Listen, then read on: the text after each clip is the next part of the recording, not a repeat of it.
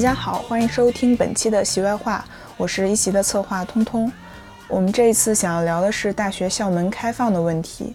对公众来说，一个非常直观的感受就是大学校门越来越难进了。许多公共资源通常只会对自己人开放，而且这种封闭在疫情之后会更加明显。但同时呢，对围墙里的同学来说，会不会有一天也对这种封闭习以为常？那这个会对他们产生什么样的影响，是我们很关心的一个问题。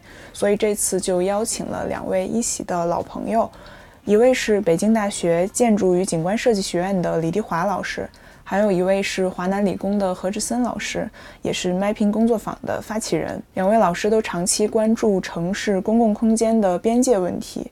那我们这次可以先从物理的围墙聊起，然后再去探索一下空间和人与人精神心灵上的这种隔绝的一个关系。下面先请两位老师跟大家打个招呼吧。好，各位好，欢迎各位朋友，非常开心通过播客继续和大家一起交流我们日常生活中差不多每天都会遇到的一个所谓的围墙问题。大家好，我是。一席这是第好多期的一个讲者哈，叫城市跟踪者何志生，我也是一个嗯建筑师，我跟李迪华老师工作一样哈，都在高校教书。好的，感谢两位老师又和我们见面。嗯，刚才录播课的时候需要进北大，所以我们不妨先从北大校门聊起。因为刚才是李老师出来接我的，那一般情况下，校外人员进北大主要是两种方式，一种是。预约登记刷身份证，那这部分预约名额是比较少的。当然，还有一种方式是通过在校教职工预约，这两种方式基本上也是现在主流的高校开放呃校外人员进校的一种方式，所以还是存在一定的壁垒的。不过最近我们看到有一个新闻，就是北大的一位老师他跨栏进入校门，引起了非常多的讨论。所以呢，我们可以先请李老师聊一下北大的校门。呃，好像进门不只是北大的问题啊，想不起来北大什么时候有围墙，什么时候进门需要查证，就这个时间我肯定是想不起来的。也就是说，在我的记忆里面，北大一直都是没有围墙的。北大的文化其实也是不包容围墙的，在相当长的时间里面。一直到今天，我们去看北大的校园历史，都有一些非常有趣的共同的故事。比如说，包括胡适在内，他的课到了期末，选课的同学留下来考试一下，结果发现那个学期根本就没有一个人选他的课，都是来旁听的。这种故事一直都是在北大校园里传承的，就不仅仅我们的校园没有围墙。我们的课堂也是没有这个门的，愿意学习的人都可以进去。所以在一直在我的课上，过去会有中国农业大学的、北京林业大学的、中国人民大学的学生出现在我的课上，也有根本没有选我的课兄弟院系的这个学生，没有人会在乎从哪里来的，甚至我我从来没有去问过你是从哪里来的，偶尔会交流一下。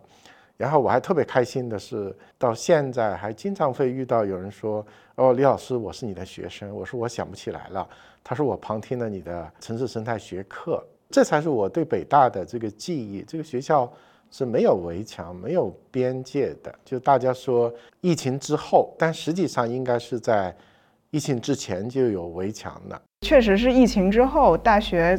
主要会主要采用三种方式嘛，预约、备案，还有实名制。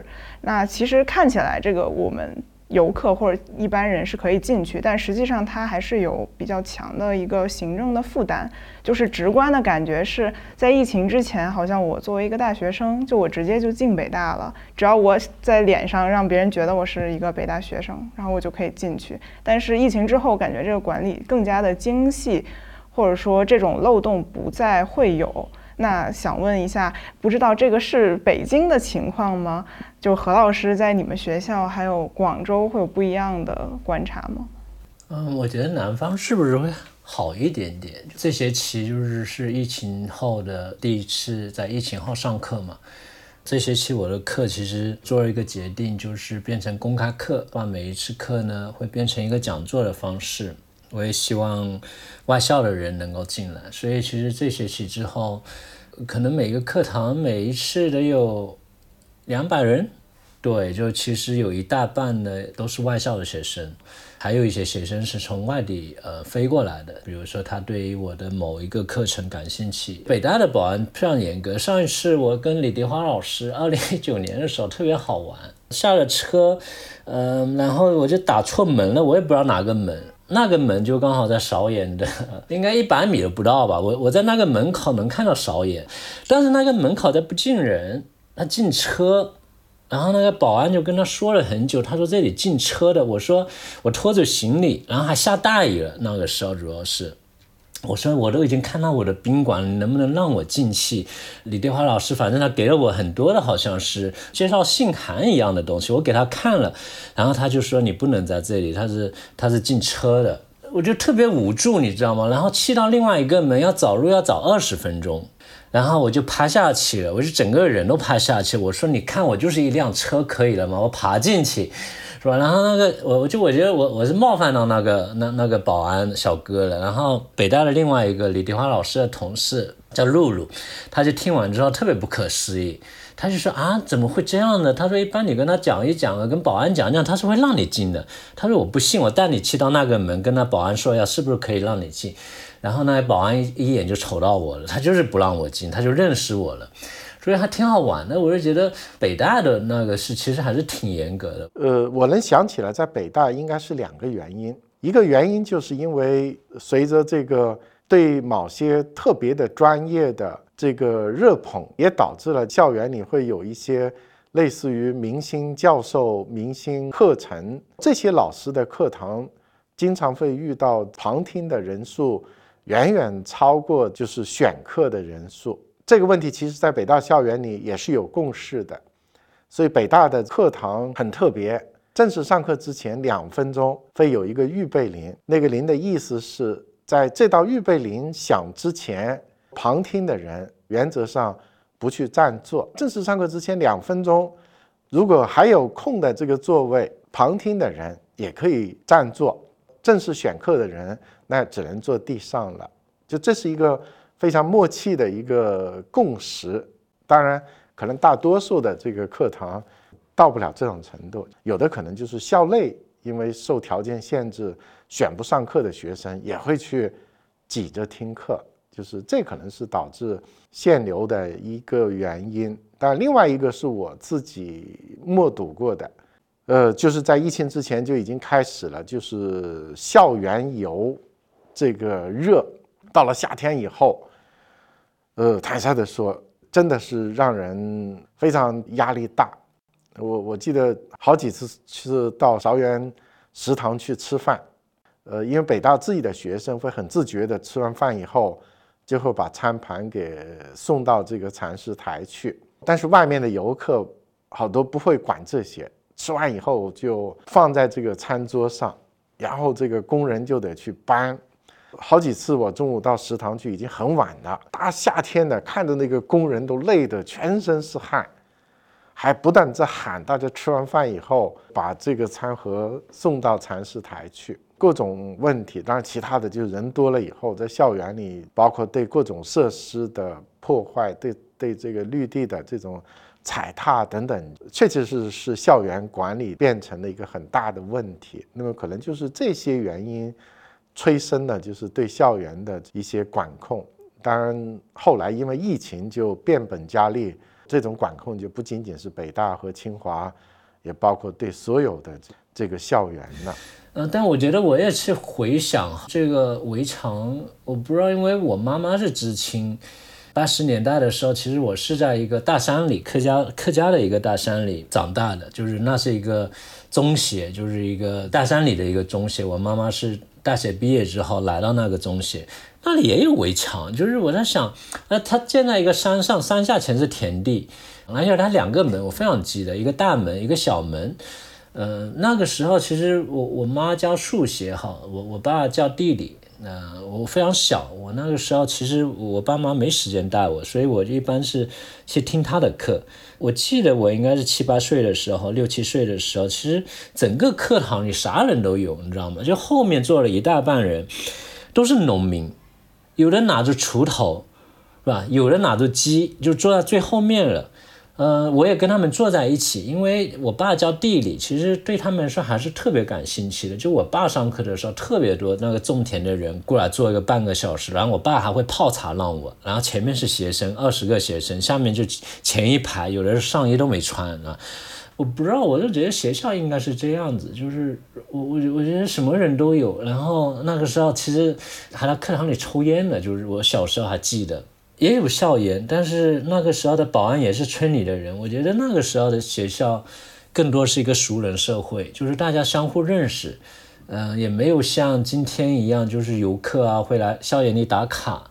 那真的是他们来到这个教室，我是觉得他可能透过这个老师，可能去看到另外一个世界。很多人在这个课堂上，他知道啊，竟然还有不同皮肤的人，竟然还有不同的国家，除了中国以外。所以我是觉得这本应该是大学的样子哈，就是我认为这这是我小时候八十年代的一种记忆。我爸会在，就是很多时候他讲课讲完了十二点多，总还有三四个农民哈，就坐在后面，我爸还会留他吃饭。那个时候因为这个课，其实认识了特别特别多的人。八九十年代的时候，其实那个时候物质非常非常匮乏哈。我家里我有两个哥哥三个姐姐，其实是非常艰难的。就是我妈妈还要教书，还要种菜。这些农民，就是他每一次来听课，数学他们听不懂，但特别喜欢听我爸爸的课。所以每一次来听我爸爸的课的时候，他手里都会拿一些东西。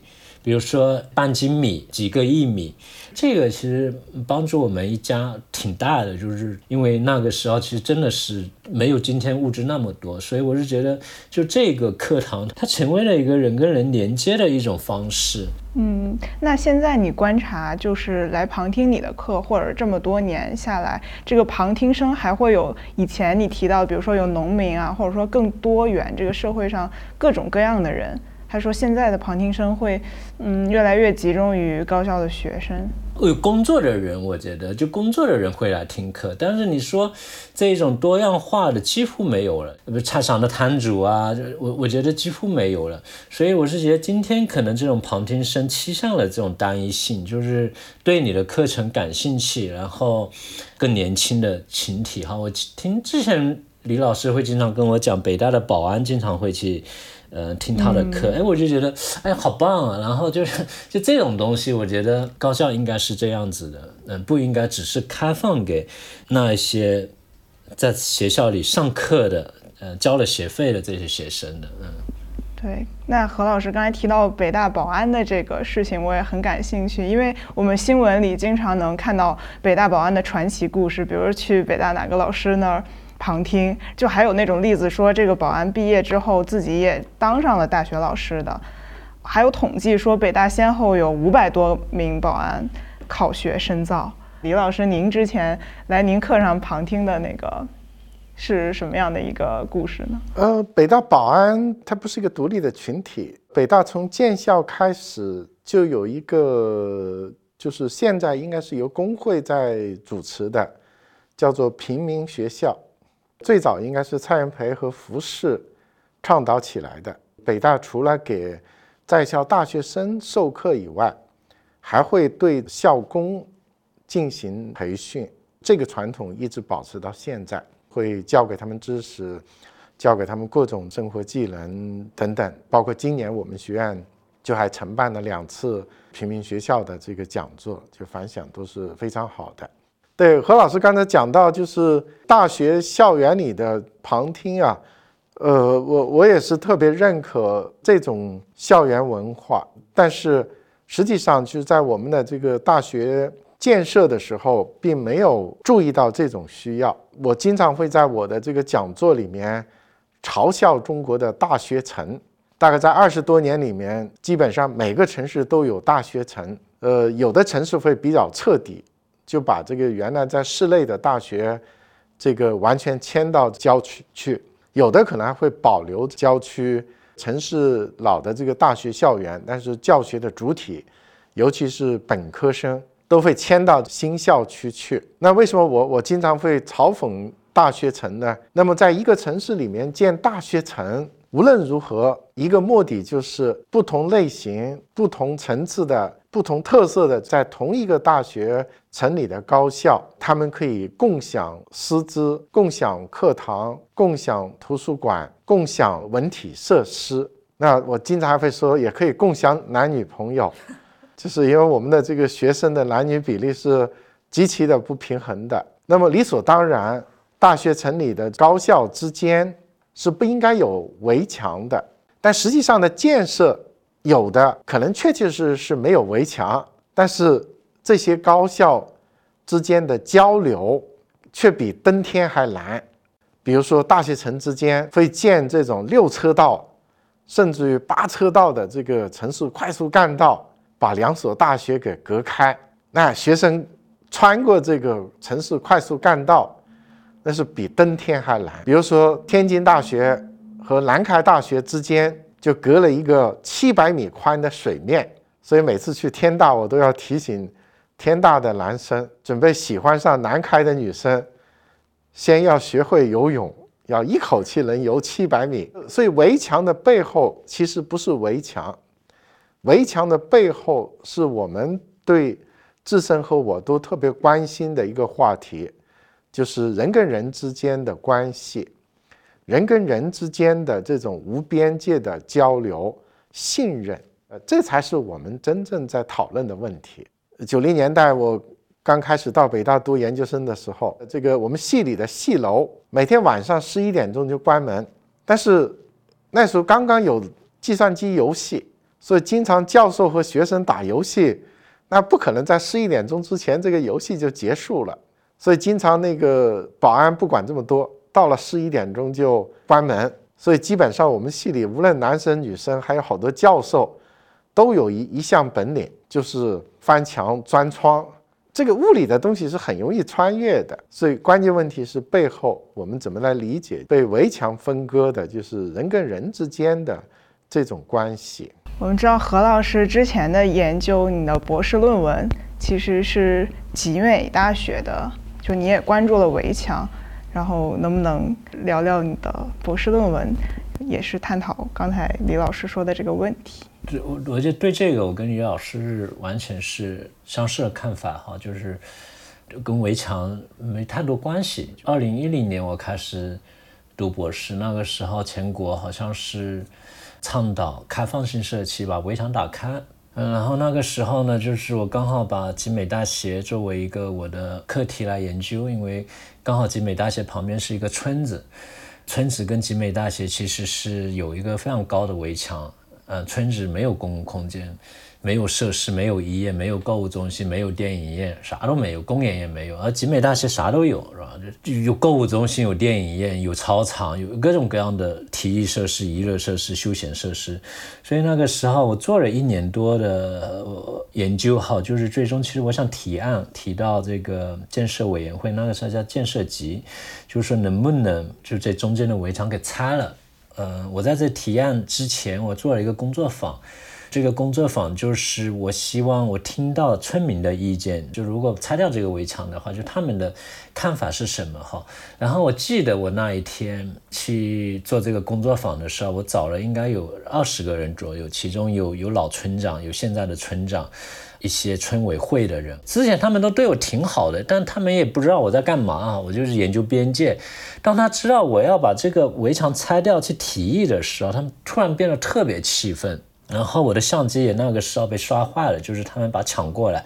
后面我才知道，其实围墙背后有非常非常多的非正规的经济，而这些经济它是没有通过一个我们今天的一个正规体系，比如税收，比如说营业执照，他们就在围墙背后在做各种各样特别好玩。他们把自己的冰淇淋店架在围墙上，然后城管来的时候，他把那个门一拉，哎。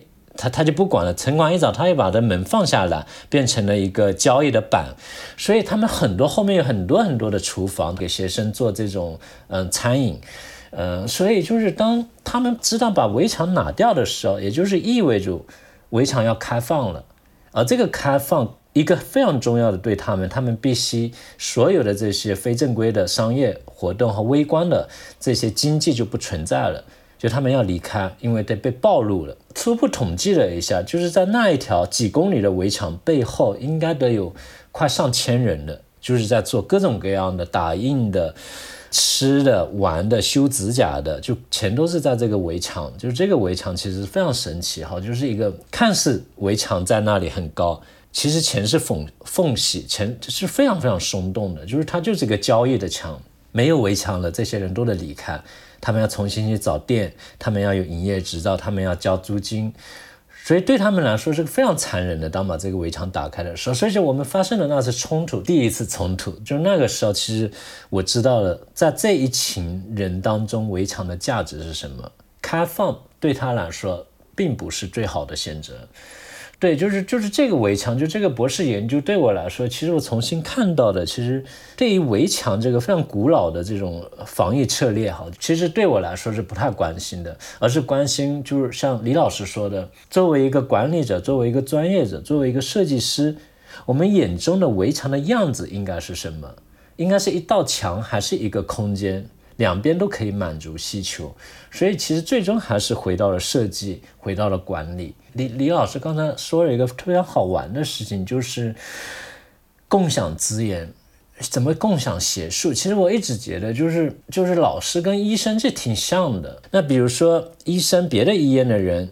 病人过来了，是吧？就是就是那里医不了，然后找这个医院的医生，那这个医院的医生肯定也要救啊，是吧？老师我觉得一样，因为我为什么要说这个呢？就是最近有一个非常困扰我的事，我的一个工作坊的学生在澳门读书，他请了外校的学生到他的一个老师的课程里，这个课不是选修课，是必修课。这个学生特别崇拜他的老师，然后他们研究了。课题也一样，因为当然，他他他做错了一件事，可能就是他没有告诉他的老师事先，因为这件事，就是他的老师非常生气，然后他是说你不能在我的小组里了，你要去找别的老师，就把他踢出去了。原因就是说你把一个陌生的人带到了我的课堂里，你破坏了学校的规定。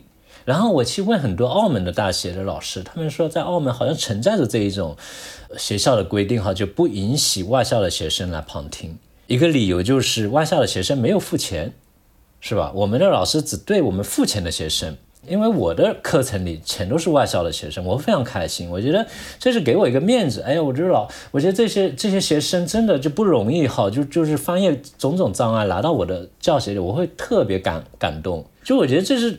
作为老师的一个天性哈，就是你希望你讲的东西对任何一个人，哪怕这个人不在这个学校里，这就是老师的公共性。但我是觉得，如果李老师，你你你怎么看呢？就这个问题，其实问的挺有意思的。就是首先，我倾向于理解澳门大学这种方式。就确实，我在自己在跟欧美交流的过程中，好像他们的学校有一部分，有的国家或者有的学校，它确确实实是有这种要求的，就是它是不允许旁听的。旁听就意味着你要交费。这个我我觉得可能还是要理解了解一下这个规则。这个我我我不是太了解，就是澳门在这之前有没有学生有没有被告知学校是有这样的规定？如果有这样的规定。和没有这样的规定，或者说有这样的规定有没有告知，我觉得这可能是两码事情。因为有规则，那很大程度上还是要先考虑履行这个规则。那么或者就刚才我觉得你提到了一个行为，我觉得就很重要了，就是尽管有这样的规则，学生出于尊重给老师打个招呼，能不能够来旁听？我我觉得这个应是应该的。同时也暴露出来，就是我们今天在跟人打交道的时候，其实是存在一些问题的，就是我们不懂得跟人打交道的一些特别基础的一些规则。那么这个其实也就更加证明了，就是刚才我所说的，包括自身刚才讲的做过研究的这个集美大学的这个围墙的问题，就更加证明了围墙或者说物理的围墙根本就不是问题。就也就是说。学校跟这个村子之间有一道围墙，恰恰就围着沿着这一道围墙形成了一个围墙经济带。那么，如果这没有这道围墙，那么集美大学这个村子就会是家家户户都会开店子。那么这就是可能是，呃，你在研究这个集美大学之前，北大校园周围的这个状态。我们之前周围有几个村，一个叫西苑村，一个叫军机处，都是村子。那时候北大西苑有围墙，但是围墙基本上没有特别的管理的，早晚开门关门，出入都是自由的，所以我们跟村子之间是没有隔阂的。所以我我觉得那个时候就是周围的这些村子特别的治愈，就是你累了就到村子里面找一个小店。吃个刀削面，那时候也没多少钱，然后就说你的那个疲劳就就消解了。所以我在读研究生期间，我的印象最深的就是我特别累的时候，我就喜欢到西苑村去吃刀削面。就是我是一个南方人，就是以前没见过那个刀削面是怎么做的。吃面是次要的，真正解压的是看这个师傅怎么把这碗面从自己的脑袋上砍下来，然后煮出来这个过程，就特别的。这个解压，那时候特别累了，也就到村子里面。就是我特别喜欢吃这个爆炒猪肚，然后点一份猪肚，然后来一瓶啤酒，吃一碗饭，然后回去洗个澡，睡一觉。有的时候半夜又爬墙，这个又回到实验室去做事情去了。所以那个时候人真的就是好像没有想到那么多压抑，什么抑郁，好像我们那个时候时代没有这个词，每个人都很自由。所以我觉得围墙真的不是问题，真正的问题是人跟人之间怎么样保持开放，就所有的人的心灵都是相通的，都是开放的。就刚才李老师提到了北大周围社区有很多那种美食，我记得前一段时间我看到您发了一个微博，就是说有一个您常去的那个洋坊涮肉被拆了，所以您当时就提到一句话。您就说现在这个环境整治啊，这些高校都在各种拆除，有一天就很担心这个校园会变成一个修道院一样，除了食堂以外，学生能够非常轻松的吃饭喝酒的地方会找不到。然后那个时候培养出来的学生会是什么样子？我们前面可能讨论了，比如说这个围墙它和周围社区，或者说跟游客呀、旁听生的互动，但是其实还有一个很关键的就是它对它的这扇墙。这个门对学生、对处在这个校园里面的人来说，其实也是有很大的影响。所以前面我跟志深我们交流的，只是围墙问题的一个方面，我们都在讨论的是外面的人能不能够进到围墙的里面。那么还有另外一个问题是，围墙里面的人能不能够出到这个围墙的外面？出去以后去哪里做什么？这是一个。非常非常重要的一个问题，就是我之所以会发出这样的一个感慨，就是我们经常讲的高校是教书育人的地方，关键问题就是是育人。那么我们就要去问一个问题：是不是我们的校园就理所当然的能够培养出优秀的人才来？也就是说，要培养出一个健康的人来，除了正式的课堂教育以外。更主要的应该是非正式教育，那这个非正式教育就包括课堂之外的所有的，包括跟老师、跟同学的各种交流，还有非常重要的就是跟社会的交流，也就是说他能够走进真正的社会去理解社会，掌握跟陌生人交流的机会。但是我们今天的高校这方面的。交流的机会太少太少了。那么过去是这个大学城，那大学城就是一个修道院，学生除了这个上课以外，就是吃食堂，吃个饭就没有没有多少地方。所以我到访过好几个大学城，到了星期五下午的时候，中午一过，你就看那个校校门口就是这个人潮涌动，大家都在往城里跑。到了周末，因为实在是工作日的这几天，在校园里憋得太憋屈了。也就是说，我们的学校校园跟社会割裂了。过去不是这样子的，很近的过去都不是这样子。那这里边我也可以举一些例子，比如说这个纽约的哥伦比亚大学、芝加哥的芝加哥大学，那他们的旁边就是美国的所谓的这个有色裔社区，一直到今天。社会治安都非常的糟糕。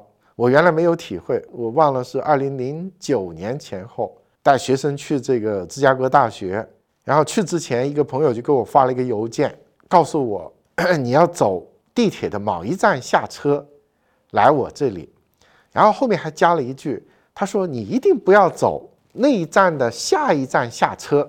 然后去之前，我还特别认真的研究了一下这两站到我跟那个朋友约的见面的那个地方的距离。是完全一样的，就有个时候就是，呃，这个你知道，就是叫墨菲定理，你越说要怎么做，那这件事情越不会发生。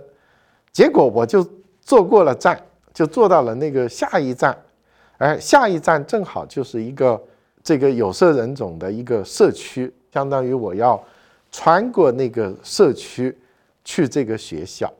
然后见面以后，我记得特别清楚，那那个那个朋友看到我从。南边过来，而不是从东边过来，他他那个特别惊恐的样子。我说没有啊，我说我刚才过来的时候，一路还跟我见到的那个这个黑人朋友打招呼，我觉得都挺好的。哇，那朋友然后就特别兴奋，他说你很特别。那么实际上正是因为这个哥伦比亚大学和芝加哥大学，他们的校园周围的环境是如此的复杂。所以他们的社会学、人类学一直是领导全球的，嗯，因为这些社区就是天然的学生去、老师去开展持续研究的这个机会。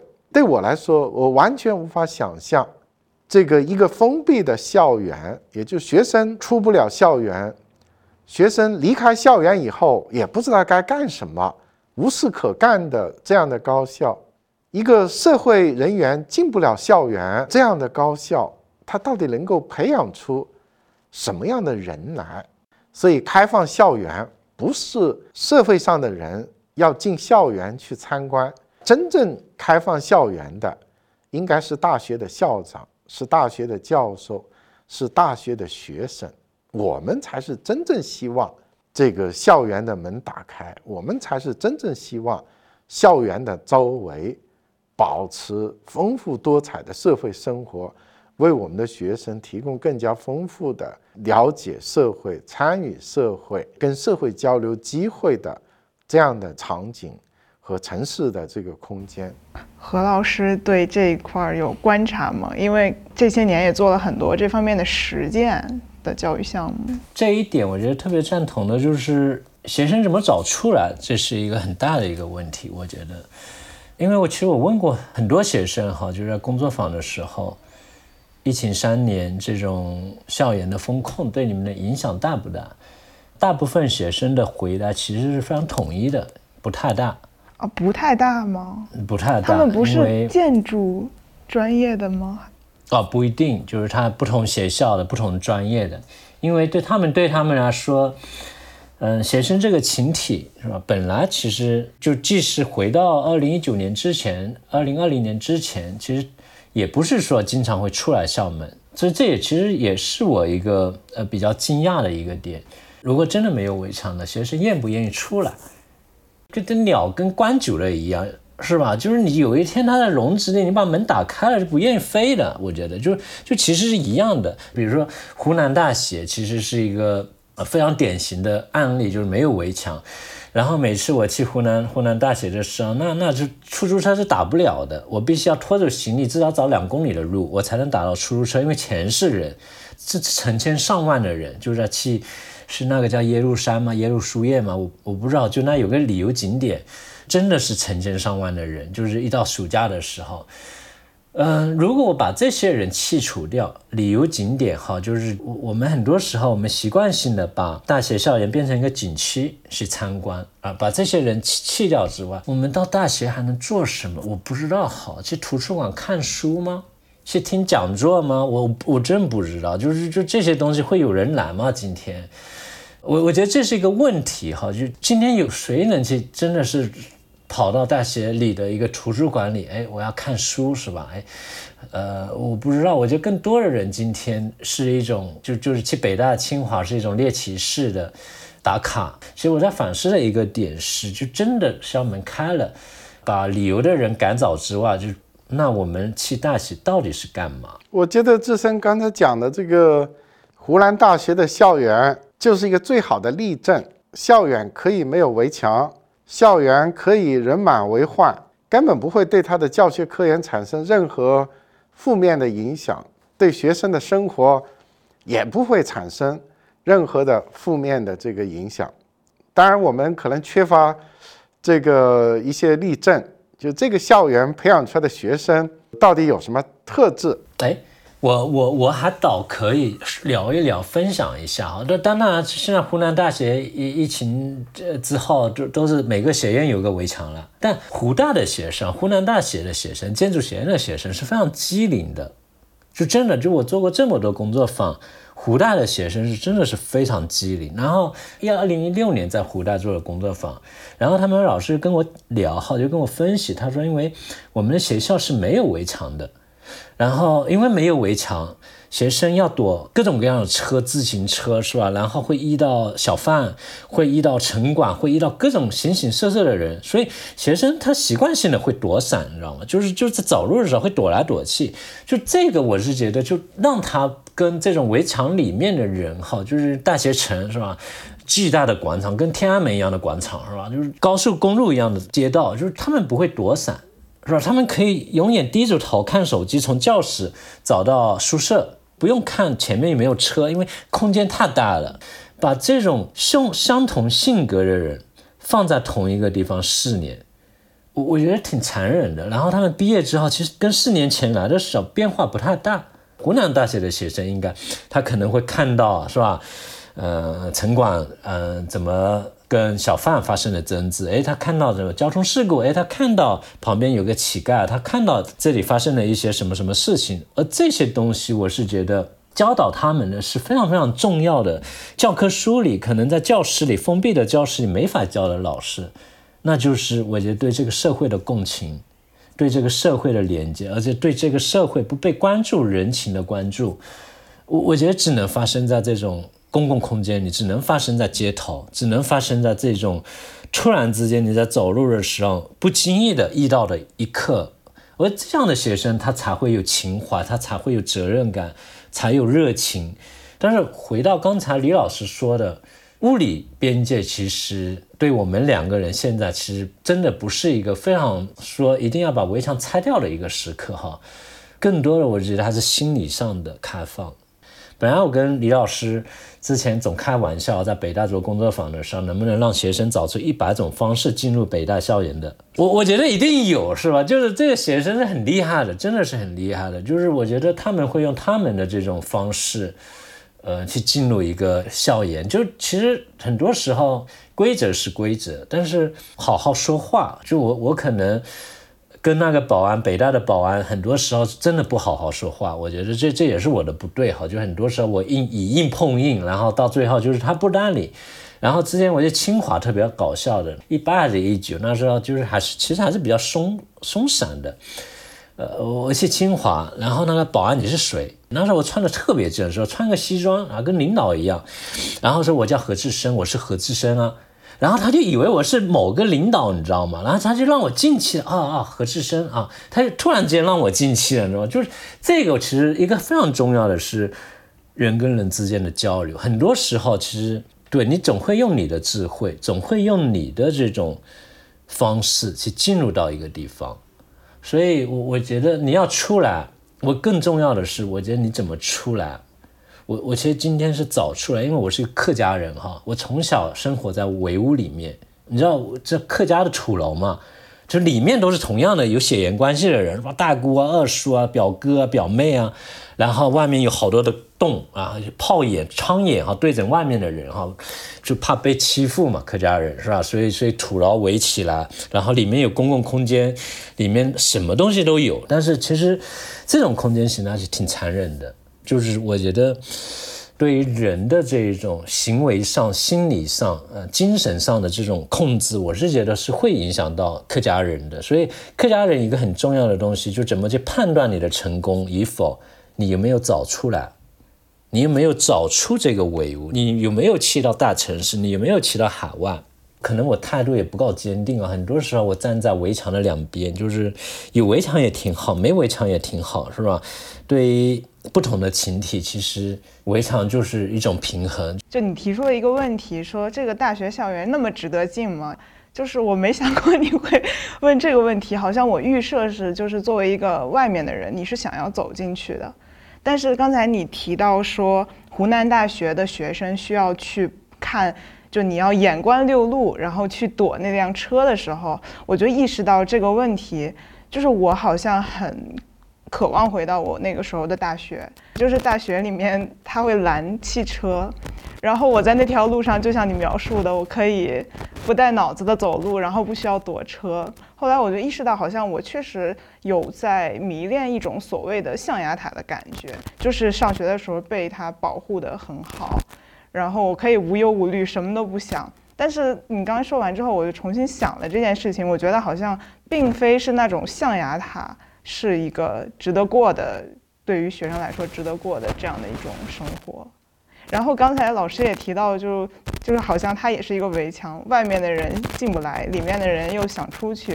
就其实我在跟两位老师录之前的时候，做那个一些小的简单的调研的时候，有很大的阻力，会说是学里面的人不希望外面的人进来，就是有很多人会认为学生他可能不希望开放，因为觉得可能会挤占。图书馆呀，或者说食堂的这些资源，然后也会有担心说，如果校外人员能够随意进出，会不会有安全问题？所以刚才李老师说，就是您作为校园里面的人，觉得很希望，嗯，能开放的时候，我不知道您是不是一个主流的观点。就是刚才其实你提到一个词叫被保护，嗯，就其实就是因为我们长期的被保护。所以其实就是我们现在太多的人，就他的想法观点，其实都是被扭曲的，就他很难走出自己的这个视野去看待事物。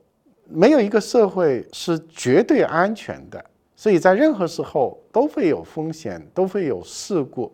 但是我不能够接受的就是，我们今天好像大家都期待零风险、零事故。绝对安全，是我们要走出校园，是我们要把每一个学生，甚至包括老师在内，放置在一个真实生活世界里边，就让他们有机会去接触真实的生活。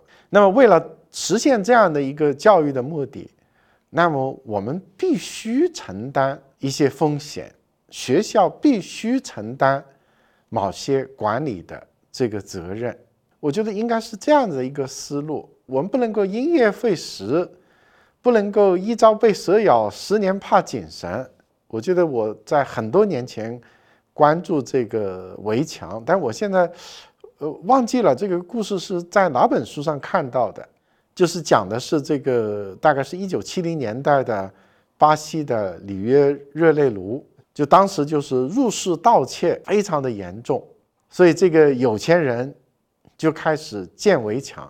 过去城市是没有围墙的，就一开始建这个矮围墙，所以这个小偷可以直接翻墙而过。然后又建高围墙，所以小偷就架个梯子，仍然可以这个翻墙而过。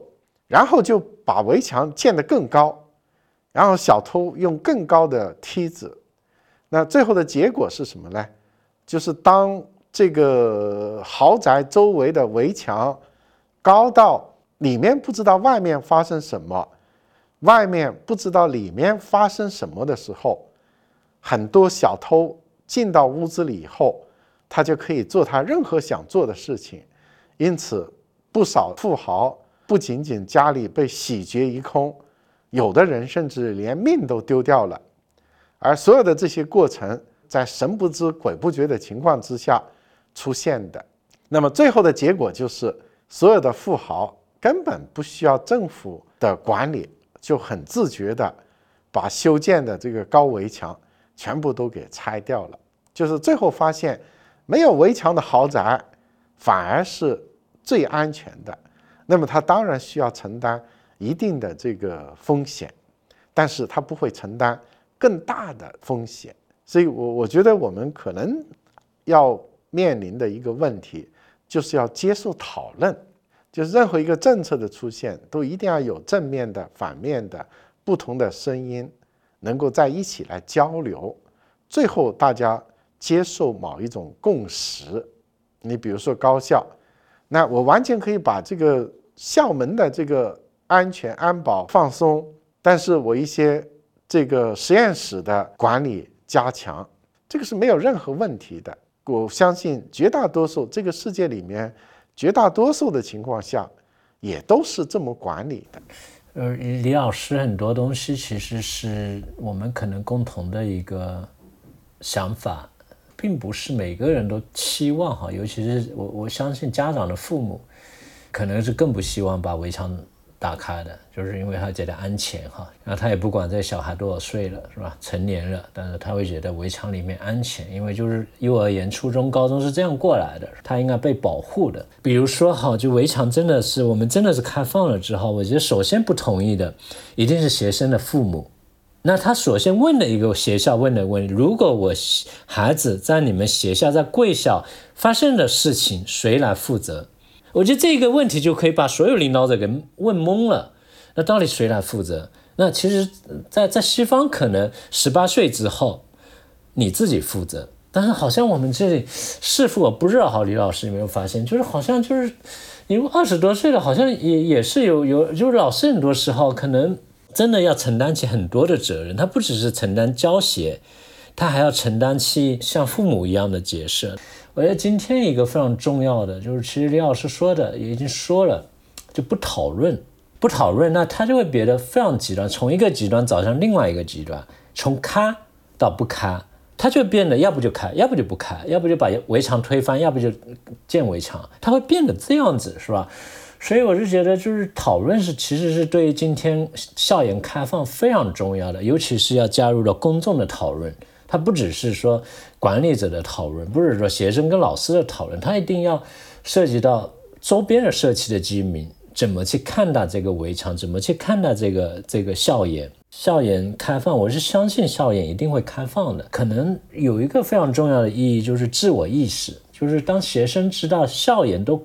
不能开放的时候，其实是一个挺危险的东西，就是它本身就不够包容。因为学校是最包容的一个学术一个地方，如果学校都不开放，大学都不开放，那你指望什么可以开放？所以我觉得学生他有一个，当他生活在这样一个共享的一个地方，我觉得他也是一种学习爱好，学习怎么把这种东西分享给他人，而不是说我住在一个围墙里，所有都是私有化的。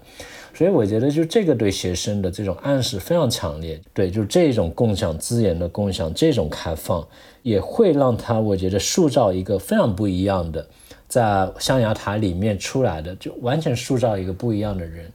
所以我是觉得，需要有探讨，需要有不同方的讨论，需要有阶段性的开放或者地点性的开放。比如说，跟这个社区相邻的，哎，我可以把社区的墙是不是可以？把它打开是吧？然后跟另外一个地方呢，可能就是有围墙，这个一定是围墙是一定慢慢的消失。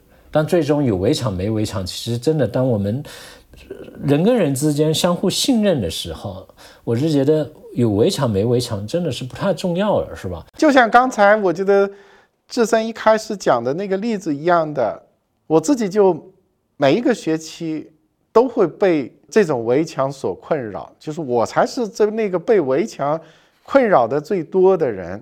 您会被什么围墙困扰？各种围墙，因为我有一门课，我压根就不在教室上课，每次上课都是带着学生游大街、穿小巷、走小区。但是基本上，我想去看小区，我如果不提前通过朋友打个招呼，给物业街道打个招呼。那那是进不去的，但是我每年在疫情之前，每年都带学生去欧洲、去美国，我从来没有遇到过这种情况，没有一个围墙说这个小区你不能进去。所以我每次到带学生去，尤其去北欧国家，到丹麦、到这个瑞典，都是我最开心的时候。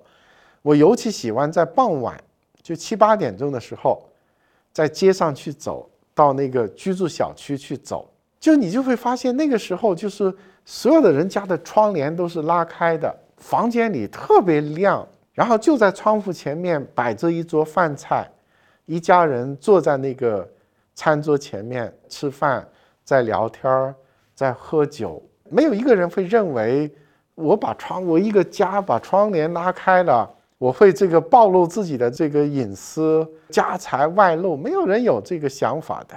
就你就发现，哇，真的太舒服了。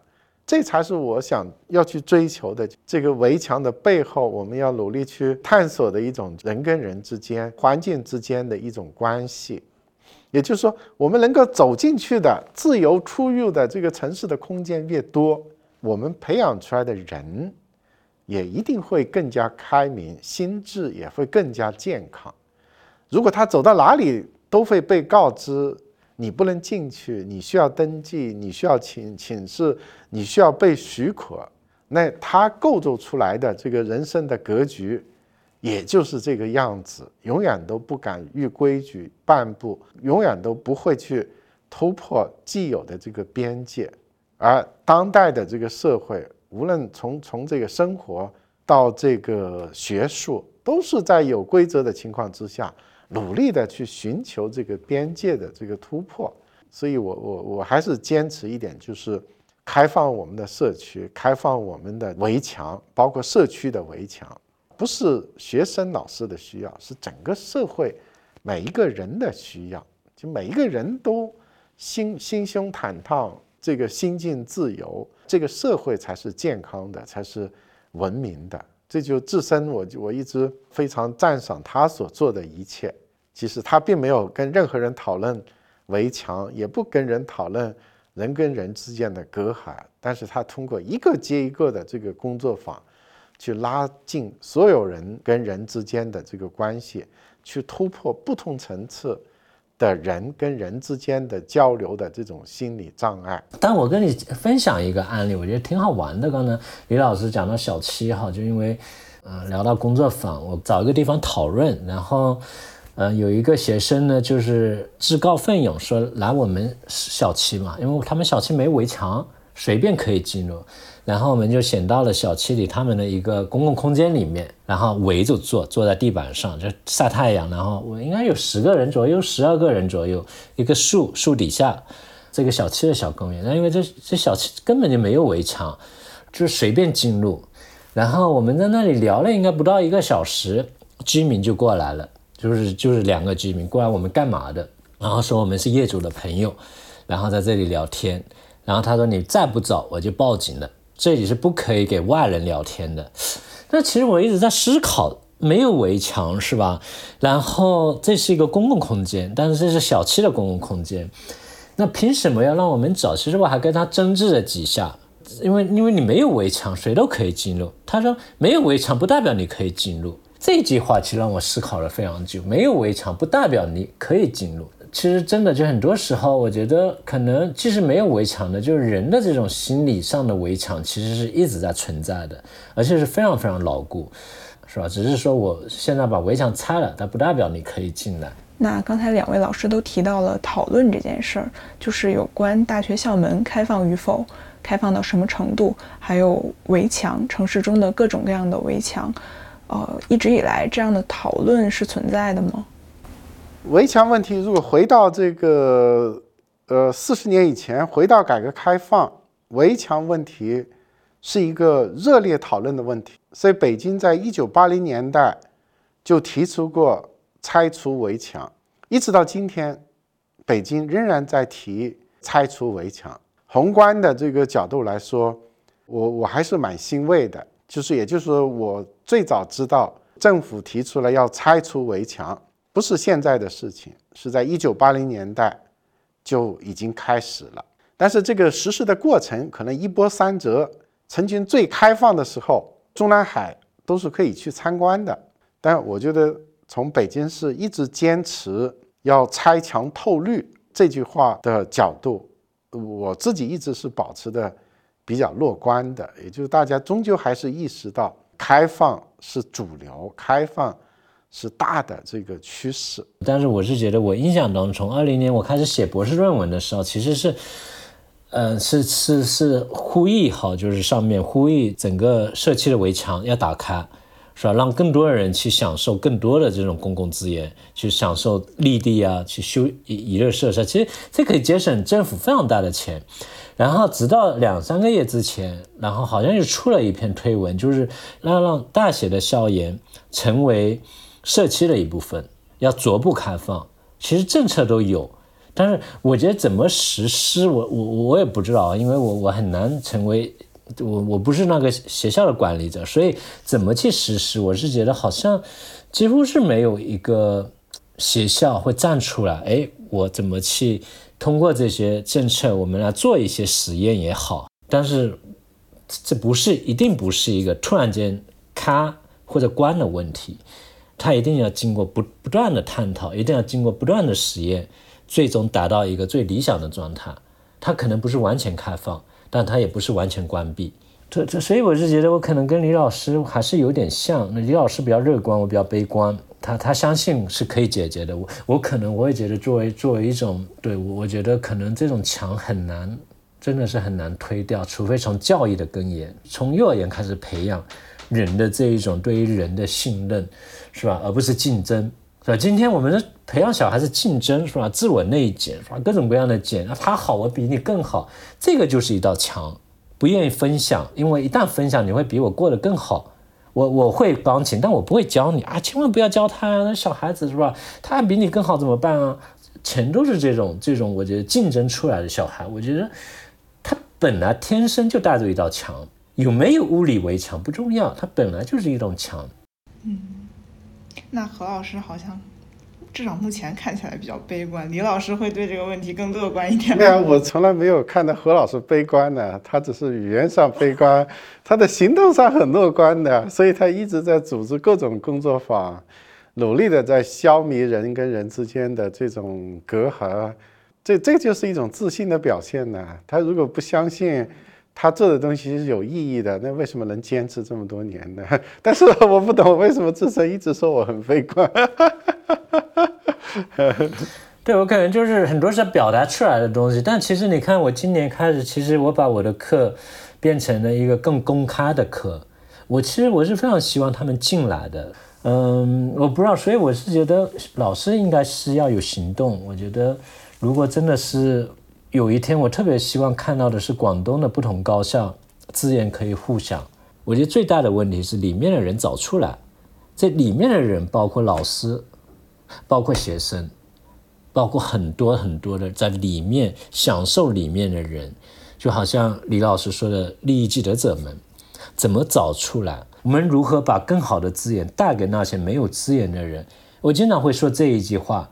我们是一个掌握资源的人，像李老师是个掌握很多资源的人，他在北大特别多资源，是吧？我也掌握很多资源的人，因为怎么说，我还有一点点的影响力，所以我觉得我们作为一个有资源的人，我们要想到的是，我们怎么把这些资源从墙内带到墙外？我觉得这才是一个可持续的开放，这才是一个符合中国的开放。所以我觉得，就而且这是我们的一个非常重要的责任，就是我们怎么把资源带给那些没有资源的人。包括我做工作坊，我把课程变成公开，我都是一直去思考，就是工作坊那些，因为经常我有那么一两年的工作坊，我经常会习惯性的去选好学校的人，比如哈佛的、耶鲁的、剑桥的，他们投的时候，我会去选他们。我也不知道我为什么会选他们，我就觉得他们比较优秀。然后好多人开始说我。说何老师，我报了你十次名了，没有一次选我，因为我是技术学院的人。然后后面我开始自我反思，对，为什么我不选他们，反而他们在工作坊里表现的真的更主动，更有这种学习能力。所以后面我才对我自我批评，哈，我开始批评我，我为什么要这么做？我也不是一个什么好学校毕业的人，我为什么要这样对待他们？这几年里，特别疫情这期间，我做工作坊，我我有意的。我会偏向那学校不那么好的人，包括这个工作坊里，这一次我我做一个在城中村做花的这个工作坊，我的团队里有好几个是职业学校的大专的学生、中专的学生，我觉得真的他们真的非常非常棒，而且他们渴望那种读书，而且他们的没有任何目的的，那不像一些好学校的人来我这里工作坊是要做作品集的，因为他要出国留学，他们没有任何目的，所以我是觉得，虽然我的学校还有围墙。但是我是觉得，我用另外一种方式消解这个围墙，也就是我把资源通过我的方式带给那些可能真的是在他们的学校里享受不了的人。我觉得这是如果每一个老师都用这种行动去化解围墙，那到最终大学有没有围墙不重要了，因为我们都找出来了。最终我就觉得。对进不进校园关系不太大，而且现在演讲很多老师都在线下做演讲，像李老师，你看他隔几天又一个演讲，隔几天又一个演讲，是吧？有的在校园里面，有的是在图书馆里面，完全跟北大没关系。况且他北大的建筑学院已经搬出来了，建筑与景观设计学院不在北大校园里，虽然有保安，是吧？那这个保安完全李老师可以，哎，李老师你可以跟他说我们不需要保安吗？那不行，你是个管理者呀，你呀。我可以说，但别的老师不同意啊，这就既得利者。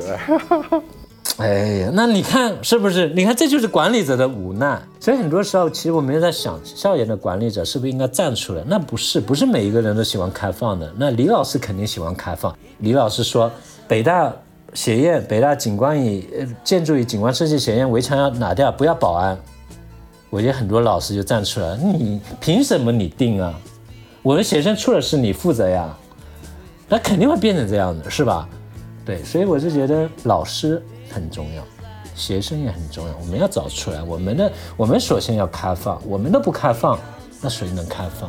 是不是？所以对化解围墙有很多方法。我只是吐槽哈，突然之间就是这种血一上头，对，就是就是用个无力的方式，我去讲一些积极的东西，对。